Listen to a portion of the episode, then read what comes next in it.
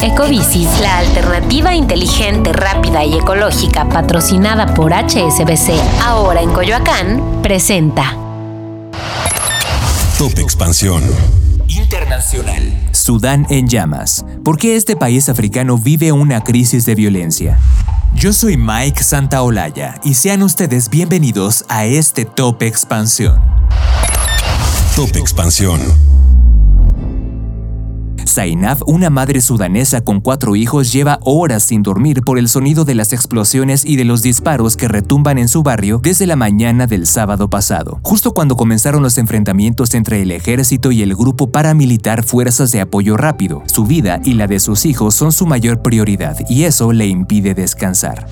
Los combates entre el ejército sudanés y las Fuerzas Armadas paramilitares iniciaron el sábado 15 de abril, y se trata del primer brote de este tipo desde que los dos grupos unieron fuerzas para derrocar al presidente Omar Hassan al-Bashir el 11 de abril del 2019. Los enfrentamientos han dejado hasta el momento más de 185 muertos y al menos 1.800 heridos, esto de acuerdo con el jefe de la misión de la ONU en el país, Volker Pertes. ¿Y dónde está Sudán? Este país se encuentra en el norte de África, al norte colinda con Egipto y con el Mar Rojo al noreste, con Eritrea y Etiopía al este y con Sudán del Sur al sur. Entre otros países colinda con la República Centroafricana, con Chad y con Libia al noreste, y cabe mencionar que el río Nilo cruza a este país de sur a norte. Top Expansión. ¿Y qué pasa exactamente en el país?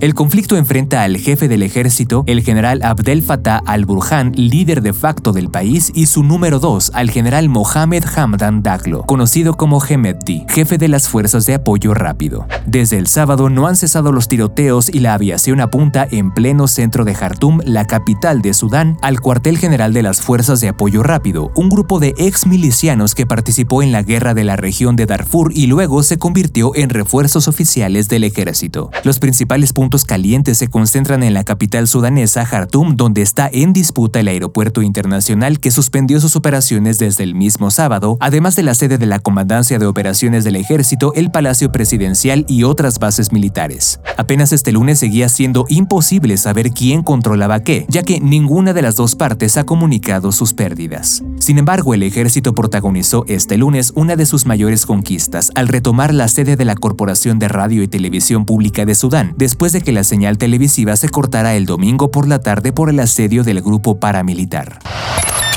Top Expansión. Médicos y organizaciones humanitarias advirtieron que en algunas zonas de Jartum la electricidad y el agua están cortadas y que hay cortes de electricidad en los quirófanos. El cierre de las carreteras y la peligrosidad de moverse por las calles han provocado que los profesionales de la salud no puedan desplazarse hasta los hospitales, que han alertado de una falta de personal importante que les impide operar en esas condiciones. Además, una red de médicos prodemocrática declaró que los pacientes, algunos de ellos niños y sus familias, no tienen comida ni agua. Cyrus Pay, coordinador del proyecto de Médicos Sin Fronteras en el Fasher Darfur del Norte, comunicó que la mayoría de los heridos son civiles que quedaron atrapados en el fuego cruzado. Entre ellas hay muchos niños y tienen lesiones de extrema gravedad. Cabe mencionar que estos niveles de violencia son muy inusuales para la capital de Sudán, aunque es cierto que el país ha vivido varios años de inestabilidad política. ¿Y hay mexicanos en Sudán? De acuerdo con la Secretaría de Relaciones Exteriores de México, hay nueve personas mexicanas en Sudán, con quienes han mantenido contacto por medio de la Embajada de México en Egipto. Indica que se ha recomendado a las personas mexicanas permanecer en sus domicilios hasta que la situación permita su salida segura del país. Con información de Fernanda Hernández. Ecobici, la alternativa inteligente, rápida y ecológica patrocinada por HSBC, ahora en Coyoacán, presentó. Top Expansión. Esto fue Top Expansión, un destilado de noticias para que continúen su día bien informados. Yo soy Mike Santaolalla y les deseo un excelente día.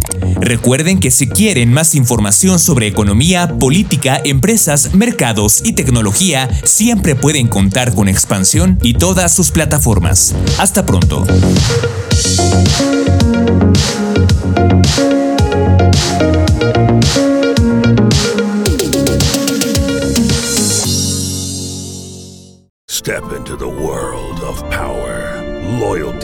And luck. I'm gonna make him an offer he can't refuse. With family cannolis, and spins mean everything. Now, you want to get mixed up in the family business. Introducing The Godfather at ChumbaCasino.com. Test your luck in the shadowy world of The Godfather slot. Someday, I will call upon you to do a service for me. Play The Godfather now at ChumbaCasino.com. Welcome to the family. No purchase necessary. VGW Group. Void where prohibited by law. 18 plus. Terms and conditions apply.